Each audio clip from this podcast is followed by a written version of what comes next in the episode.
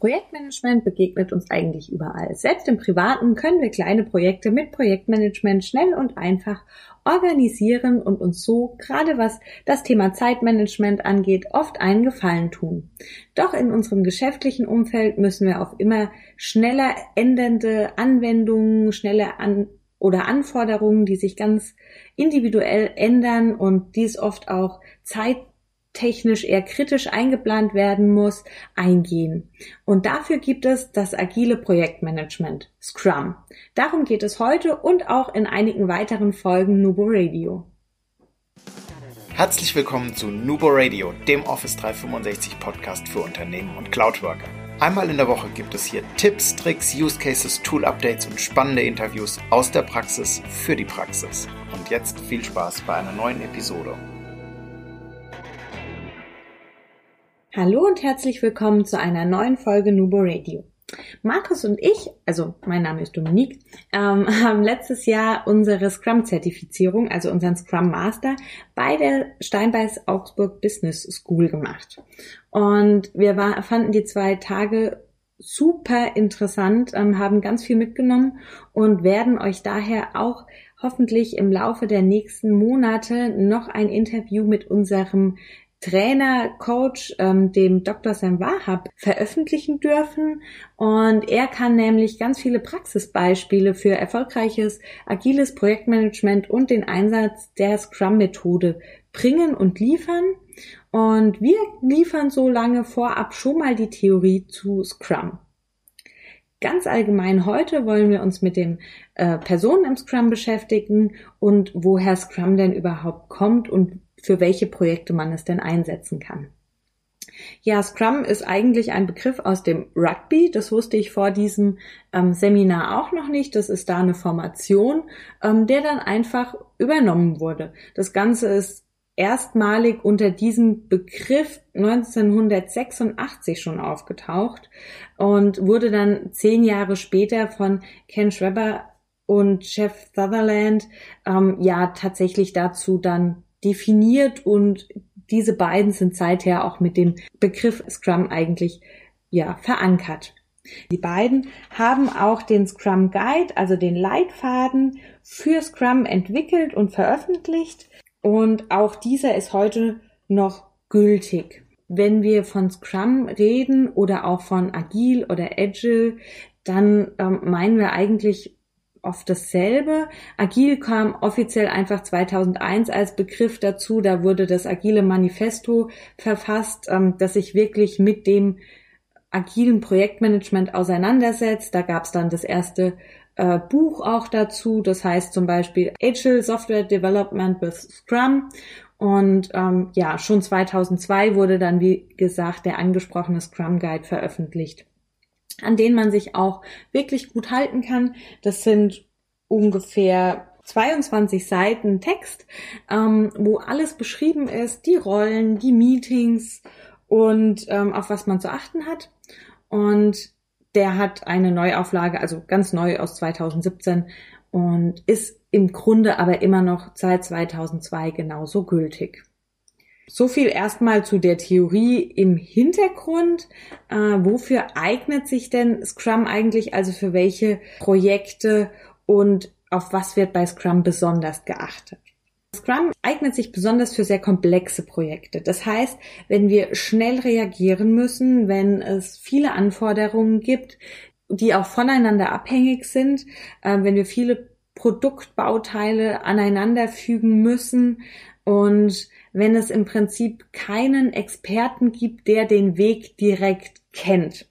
Es gibt einfache, komplizierte Projekte. Bei den einfachen, da braucht man es nicht. Bei den komplizierten gibt es meistens auch einen Experten, der sich auskennt, der es durchführen kann. Und bei komplexen ist es eben so, man weiß nicht genau, was gemacht werden soll. Und die Anforderungen sind eben hoch. Auch wie es gemacht werden soll, ist öfters mal unklar, weil sich einfach vieles ändert. Hier kann man dann Scrum wunderbar einsetzen. Scrum hat auch generell, mal abgesehen davon, dass es in anderen Phasen läuft, also in sogenannten Sprints, unser klassisches Wasserfallmodell im Projektmanagement läuft die Phasen ja hintereinander durch. Das heißt, es gibt eine Analyse, ein Design, dann wird was geschrieben, dann wird das Ganze integriert, dann wird es getestet und dann wird das Ganze auch veröffentlicht. Im Scrum, also bei der agilen Projektmanagement-Methode, wird immer alle Phasen in einem sogenannten Sprint durchlaufen. Ein Sprint ist zwischen zwei und vier Wochen lang und in dieser Phase wird entwickelt, also analysiert, designt, geschrieben, integriert und getestet. Immer. Also egal wie weit das Produkt ist. Das Ziel eines Sprintes ist es am Ende immer ein fertiges Produkt, ein sogenanntes Inkrement, ähm, ausliefern zu können. Natürlich ist dieses Inkrement, also dieses fertige Produkt, noch nicht im finalen Status mit allen Anforderungen. Aber man könnte es schon mal nutzen. Und das ist immer das der Punkt. Also ein funktionelles Inkrement am Ende eines Sprints und in einer Sprintphase werden alle bekannten Phasen des Projektmanagements durchlaufen. Dadurch arbeiten wir natürlich auch mit anderen Werten.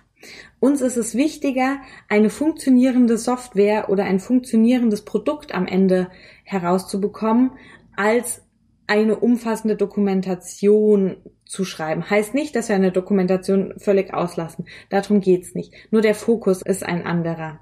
Genauso ist es, wir müssen ganz eng mit dem Kunden uns abstimmen. Also dauerhaft, damit wir immer wissen, um was es geht. Wir haben nicht am Anfang eine komplette Analyse mit den Anforderungen, sondern wir zeigen immer, was haben wir gemacht. Dann kann der Kunde sagen, okay, das findet er gut, nee, das möchte er noch ändern. Dann können wir ganz individuell auf diese Veränderungen reagieren. Dadurch erhalten wir dann auch eine höhere Erfolgsquote, gerade bei IT-Projekten, weil es eben hier ganz häufig so ist, dass wir individuell auf die Veränderungen eingehen müssen, dass dem Kunden noch das eine oder andere auch einfällt, was er gerne noch hätte. Ähm, die Anforderungen auch von außen ändern sich einfach ständig. Auch das ist hier ein großer ähm, Faktor, der mit reinspielt. Und mit dem agilen Projektmanagement haben wir einfach eine höhere Erfolgschance. Aber wir brauchen ja ähm, nicht nur den Kunden und den Scrum Guide, der uns erzählt, okay, um was geht es jetzt eigentlich, was kann man machen. Wir brauchen ja auch die verschiedenen Rollen. Das heißt, das Team ähm, und die ganzen, die Scrum auch durchführen. Da gibt es im Prinzip drei beziehungsweise vier Hauptrollen. Das eine ist der sogenannte Product Owner. Der trägt die Verantwortung für das Produkt. Das heißt, er steht auch immer im engen Austausch mit dem Kunden, ähm, oder mit dem Stakeholder, das wäre die nächste Rolle, also je nachdem, ähm, von wem das Projekt initiiert wird, das kann ein Kunde sein, das kann aber auch das Management sein. Und der Produktowner ist dafür verantwortlich, dass das Produkt so gut wie möglich wird. Das heißt, er muss immer dafür sorgen, den Produkt des Wertes zu maximieren.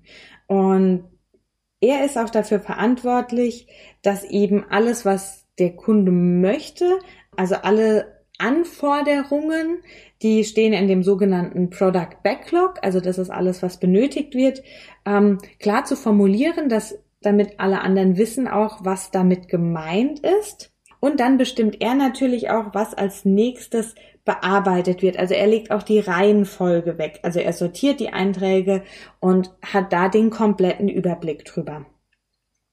Ja, dann gibt es den Scrum Master das ist auch die Zertifizierung, die Markus und ich jetzt zum Beispiel gemacht haben. Das heißt, wir sind oder der Scrum Master generell ist dafür verantwortlich, dass das Scrum Rahmenwerk eingehalten wird.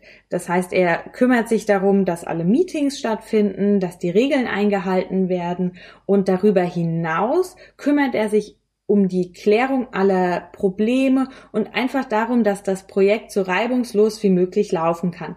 Er ist nicht der direkte ähm, Vorgesetzte, also nicht der disziplinarische Vorgesetzte von dem Team, das sich um die Erledigung ähm, der Backlog-Einträge kümmert, aber er muss die Hindernisse beseitigen, damit das Team möglichst reibungslos arbeiten kann.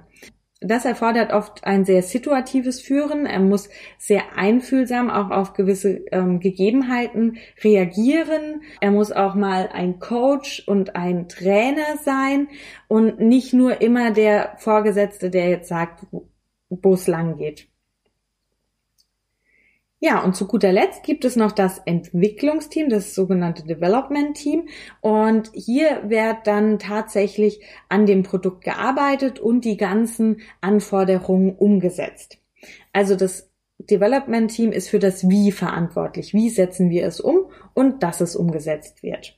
Das Projektteam besteht oder Development Team besser gesagt besteht je nach Größe des Projekts aus drei bis neun Mitgliedern und diese müssen auch den Umfang der einzelnen Backlog-Einträge, also der einzelnen Parts, die für das Produkt umgesetzt werden müssen, auf die Machbarkeit ähm, schätzen, also auf ihren Umfang äh, schätzen und in einzelne Aufgaben unterteilen. Und dieses Entwicklerteam ist für sich komplett selbstständig. Also das organisiert sich komplett alleine und entscheidet auch komplett selbstständig, wie was gemacht wird um das Ganze umzusetzen.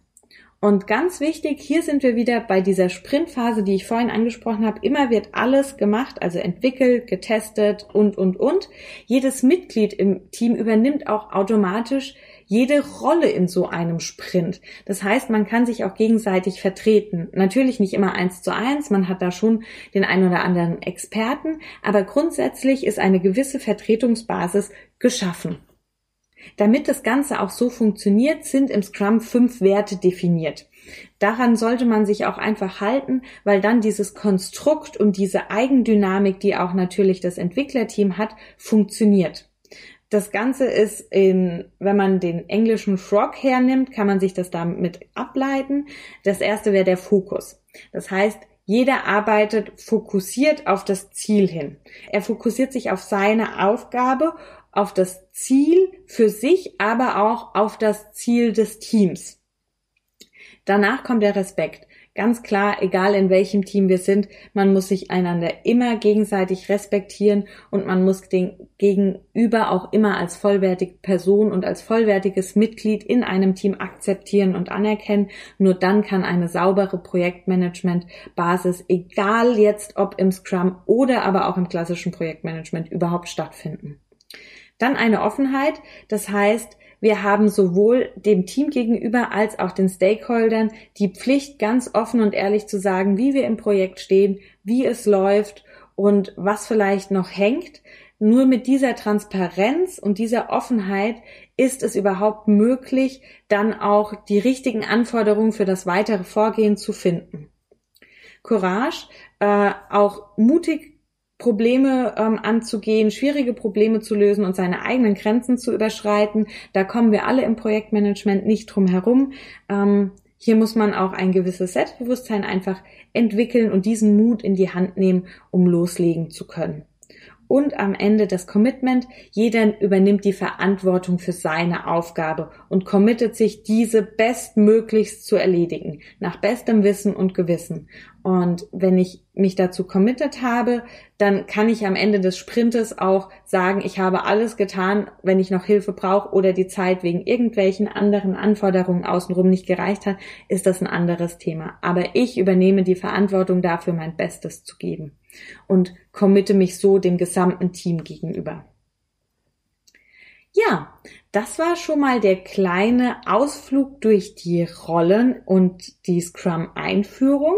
Wir haben in der Scrum-Reihe, wie gesagt, noch das Interview mit Sam Wahab für euch und werden uns aber in der nächsten Scrum-Folge erstmal mit den verschiedenen Meetings und dem Ablauf in so einem Scrum-Projekt befassen.